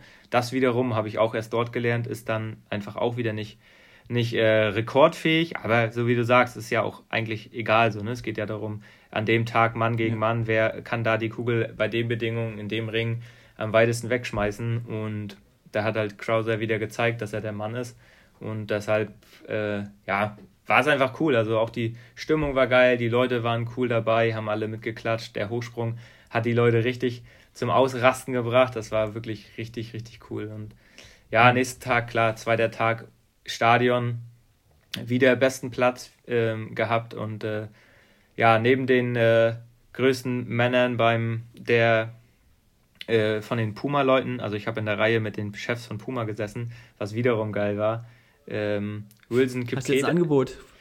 nee, aber Wilson Kipkeda, Wilson Kipkeda der ähm, der Däne. 800 äh, Meter Leute. 800 Leute, Meter, ja. genau. Der, 800, ja. ja. der zum Beispiel ist äh, hat auch in der Reihe neben mir gesessen. Der kam mit seinem, äh, mit seinem Bierchen auch mal durch die Reihe gehuscht. Das war schon echt, war schon echt cool.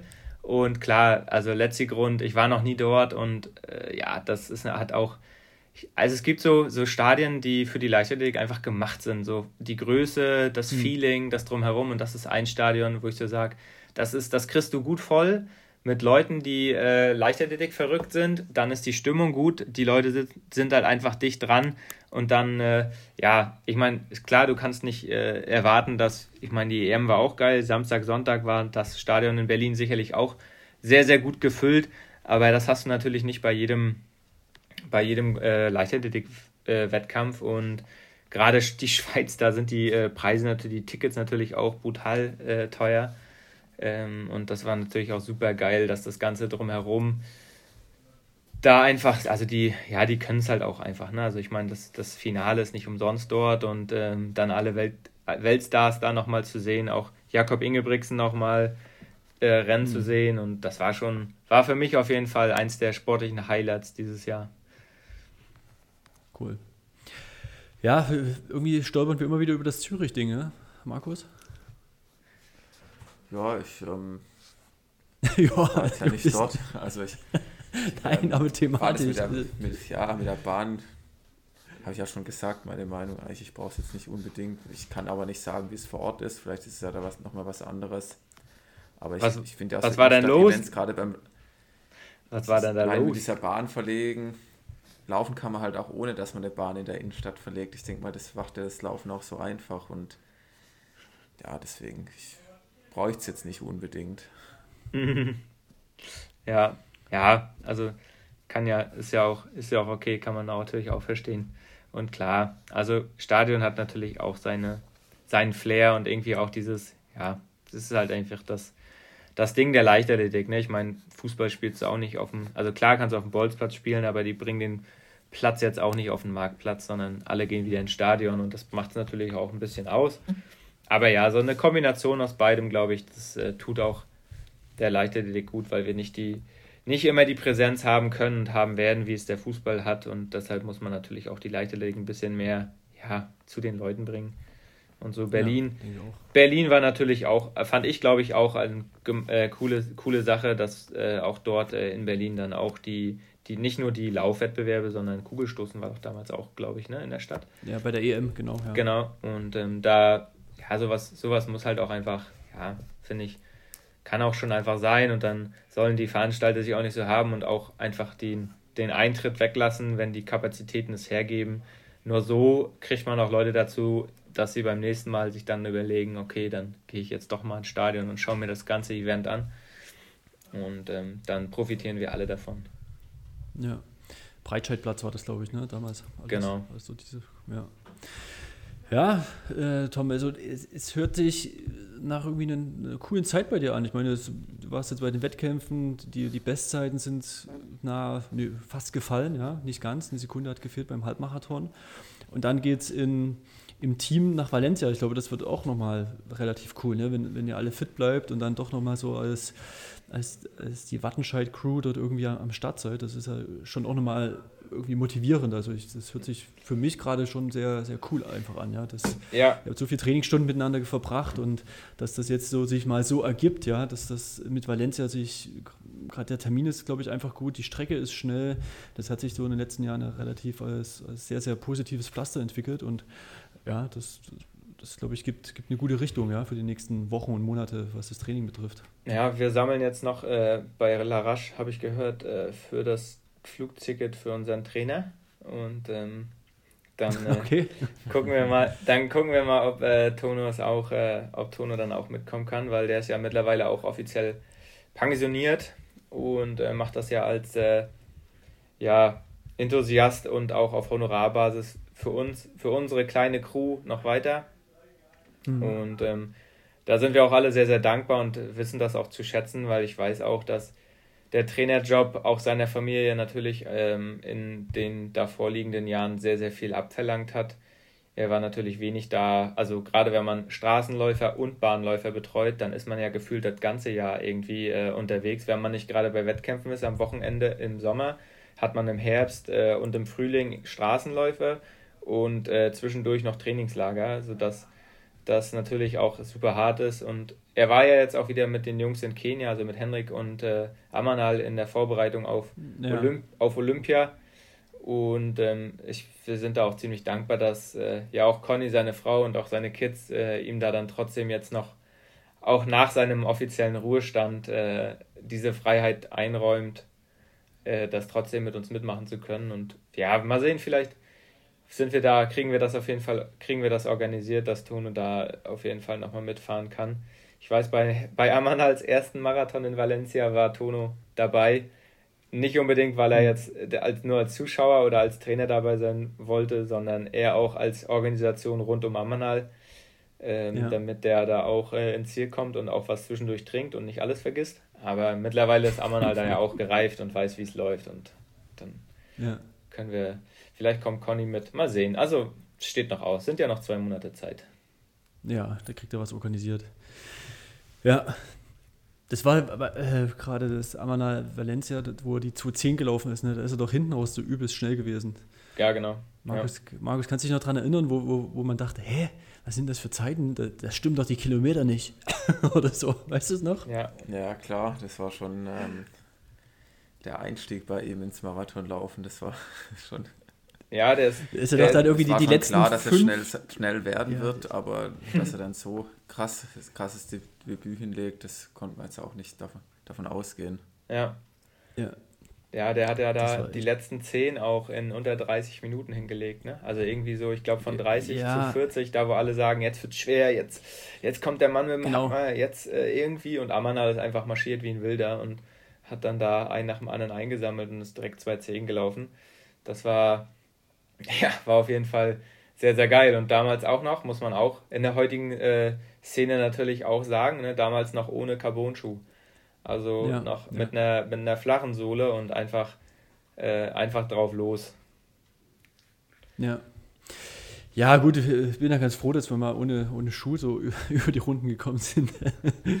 ja. Aber es ist halt, gehört nun mal dazu jetzt, ne? Und ähm, ähm, wie, wie kommst du? Da muss ich jetzt auch die Frage noch stellen, jetzt, ja, das jetzt ist. Ah. Äh, oder soll ich nicht? Wollen wir was sein lassen? ich trage die Schuhe nee, am besten, die mir am besten passen. ja. Ja, du hast ja auch schon gesagt. lassen wir so stehen, Alex, oder? Ja, ja. Du hast ja auch schon gesagt, dass, dass das ein, ein, geiles Gefühl ist und dass das einfach äh, dir ein großes Lachen äh, auf die Lippen bringt, wenn, wenn du die Dinger anziehst, ja. Ja, also, genau, es macht einfach Spaß, damit zu laufen und ähm, ja, ich meine, ich sag, kleine Anekdote, ne? ich meine, früher sind die mit sind sie barfuß gelaufen, dann kam eine Tatanbahn, ähm, dann haben die Leute das auch weiterhin verglichen und ich meine, jetzt sind wir auf der Straße und rennen halt mit Schuhen, die auch die, ja, die weiterentwickelt wurden und da ist jetzt das Geschrei groß und ich finde es okay, dass es limitiert ist.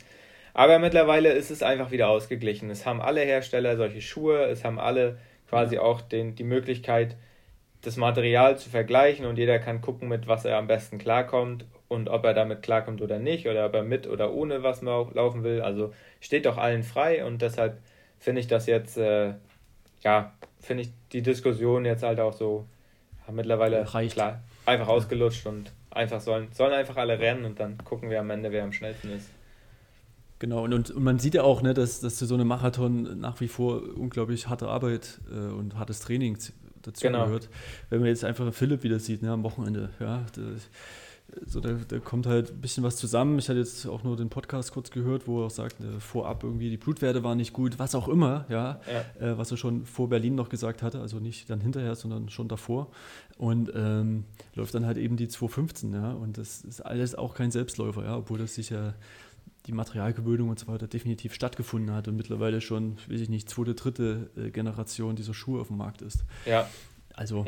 Ja, und na, also ich glaube, da hätte ihm kein, kein Schuh der Welt hätte ihm geholfen, bei den Temperaturen ja, ja. die zweite Hälfte schneller zu laufen. Also das ähm, ne, muss man halt auch ganz klar sagen. Und auch, es ist halt auch, also ich fand es tatsächlich gut, dass auch in Berlin jetzt nicht wieder der Weltrekord gebrochen wurde und dass wir nicht wieder über eine neue Fabelzeit reden, weil das macht das Ganze dann doch noch wieder einfach menschlich. Ne? Und ich finde die, direkt diese Aussagen im Nachgang, ich kam ja, ich war dann ja am Ziel, da waren die ersten drei schon durch und dann, ja, äh, nur 205, 206, die langsamsten Zeiten seit 2009 und dann habe ich irgendwie so gedacht, so, ja gut, ich meine, mhm. ihr seid hier, habt ihr gerade alle nur im Ziel gestanden, habt irgendwie äh, auf, eine, auf einem Bildschirm geschaut, alle die, die da draußen gerade rennen, die wissen genau, wovon wir reden und die wissen genau, wie ja. sich gerade anfühlt. Und äh, das war halt einfach nicht leicht zu laufen und deshalb finde ich es gerade gut oder fand ich es einfach auch super geil und es war doch ein super geiles Rennen. Ich habe mir den ganzen Stream am Ende nochmal, äh, auch wirklich von Anfang bis Ende nochmal selbst reingezogen, weil ich es einfach geil fand, dass es ein Rennen war. Ne? Also diese, diese äh, Positionswechsel da ganz vorne, das war doch einfach geil, dass Bekele abgefallen ist, kommt wieder ran, die vorne nehmen raus. Kommt der nächste, ja. Dann, dann kommt, äh, dann kommt der, der am Ende zweite, ähm, kommt halt aus der hinteren Gruppe. Der war ja im Prinzip, keine Ahnung, 35 Kilometer hat er ja keine Rolle gespielt in irgendeiner Form. Also der war ja auch nie im, im Fernsehbild. Der kommt so von hinten so Stück für Stück angepirscht ähm, und greift er dann doch noch ganz vorne ein. Das fand ich so geil. Das war doch endlich mal auch wieder ein, ein richtiges Rennen. Und das ist doch einfach für mich auch oftmals einfach viel mehr wert als, ja, okay, äh, wir haben jetzt hier wieder 25 Pacemaker und äh, versuchen jetzt hier irgendwie wieder ein neues Swearen vorzudringen und machen das. Und klar, es gibt Shogun eine geile Sau und er hat das auch in, in äh, Tokio wieder abnormal souverän ge gemacht.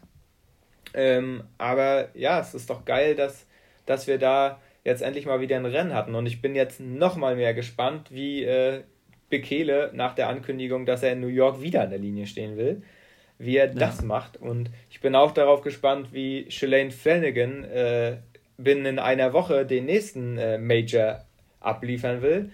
Also da, das sind so Sachen, das, das sind auch geile Sachen, dass die jetzt sich hinstellt und einfach von Tag äh, in jeder Woche irgendwie einen äh, Marathon finishen will und das ja auch nicht ganz langsam.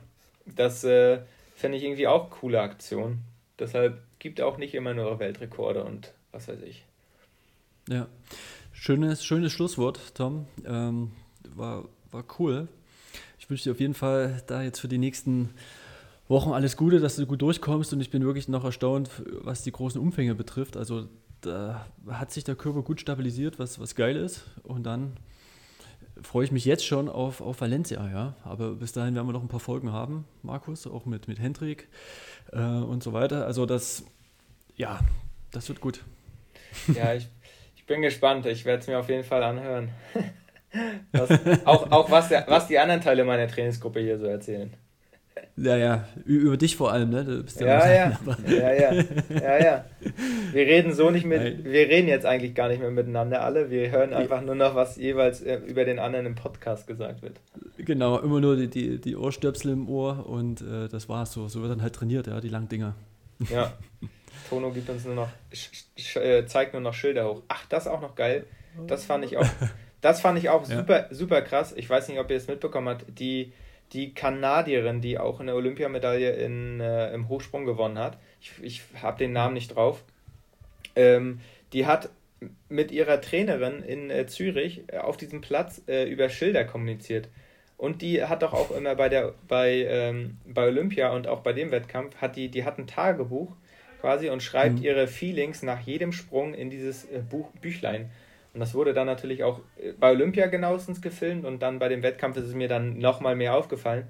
Und zwar super geil. Die haben halt diese Routine mit dem Schildchen ähm, mhm. einfach, ich glaube, die machen sie immer. Ne? Ich meine, klar, da hätte die, hätte die Athletin direkt zu ihrer Traini Trainerin gehen können und die hätten sich äh, äh, einfach direkt austauschen können. Aber ich glaube, die haben einfach die, diese Wettkampfroutine und in großen Stadien ist es ja so, dass die Trainerin viel zu weit weg ist, dann hat sie einfach immer Schilder hochgehalten. Die hatte da vor sich so irgendwie einen Quadratmeter äh, nur Schilder aus, äh, so A4-Seiten äh, ausgelegt und hat dann immer diese Schildchen hochgehalten und hat dann immer äh, ihr damit irgendwelche Zeichen gegeben. Das fand ich ziemlich geil. Also so, vielleicht schlage ich Tono das auch mal vor, dass wir nicht mehr miteinander reden, sondern einfach nur noch Schildchen hochhalten. ja. Da musst du auch ein Schild mitnehmen beim ja, im Marathon. Ja, äh, kann er dann. Schildchen. Kann, kann, er dann auf dem Fahrrad alles mitnehmen, die Dinge. Ja.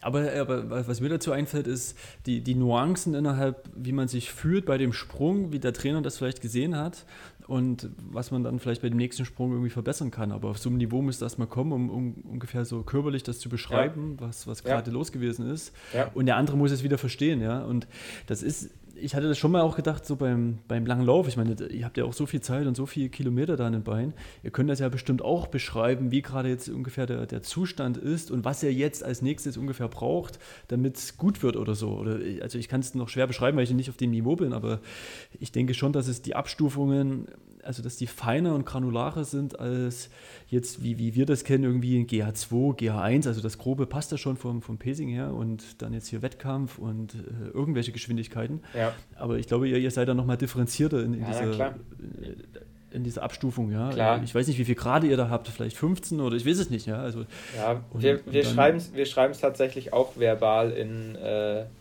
in unseren Trainingsplan. Also da ist nicht, weil klar, also weißt du, vier Minuten oder vier Minuten ist ja auch nicht immer das gleiche. Ne? Vier Minuten kann genau, ja, ja, vier Minuten kann spazieren gehen sein, aber vier Minuten Schnitt kann auch äh, brutal hart sein. Ähm, und dann schreiben wir schon auch äh, in die Kommentarspalte dann auch rein, wie das Gefühl war. Und auch bei längeren Läufen, sag ich mal, kann man natürlich auch immer sagen, ab dann und dann wurde es super hart, vorher war es halt okay. Mhm. Oder ich habe am Anfang einfach gebraucht, war müde, habe hab gebraucht, um reinzukommen dann lief es gut und am Ende wurde es dann natürlich wieder ein bisschen äh, hart und so. Also da, klar, und da sprechen wir aber, glaube ich, alle eine relativ ähnliche Sprache und Tono kann das auch super gut einfach einordnen, von jedem auch individuell. Mhm. Und ähm, weil ich glaube, da sind wir auch nochmal ganz unterschiedlich, weil ich bin nicht der Typ wie Henrik, der dann immer hart, hart, hart rennt, auch wenn es mal nicht äh, hart sein soll. Ich kann auch mal mittlerweile, ich habe jetzt mittlerweile gelernt, ich kann auch mal lang, lang, lang, lang, langsam laufen und äh, vielleicht dann dafür mir das Radfahren sparen und ähm, bin dann dadurch wieder frisch und Henrik hatte halt seine an, hat eine andere Methode, der läuft halt gerne immer schnell. Und, äh, genau, hat halt irgendwie, kriegt das dann aber trotzdem ja irgendwie hin. Also, ne, das kann man ihm ja nicht zum Vorwurf machen. Er schafft es ja dann trotzdem, seine Einheiten, die dann wichtig sind, dann trotzdem abzuliefern. Deshalb, ne, das dazwischen, das muss ja jeder auch für sich selbst entscheiden und einfach auch nach Vermögen und ähm, ja, Gewissen und eigenem Empfinden einfach machen. Und ähm, ich glaube auch, Kenia tut uns dahingehend auch ganz gut, einfach auch zu sehen, dass auch die Jungs richtig langsam laufen können. Und auch mhm. in unserer Trainingsgruppe auch nicht immer alle tagtäglich da sind, sondern auch die Jungs sich gerne mal auch mal rausnehmen ähm, und am nächsten Tag dann wieder glänzen können. Ne? Das ist immer auch ganz interessant. Hm. Aber da, so dazu, sein, ja? dazu können die anderen euch noch mehr erzählen. Die haben schon mehr mit denen da Kilometer geschrubbt. Ja, du, du bist immer mit dem Fahrrad nebenher gefahren. Ja, aber egal. Du wirst jetzt auch mehr dabei sein. So sieht's aus. bin, ich, bin, ich, bin ich sicher. Ja, war cool. Schönen Abend dir noch. Danke. Euch auch. Ciao. Tschüss.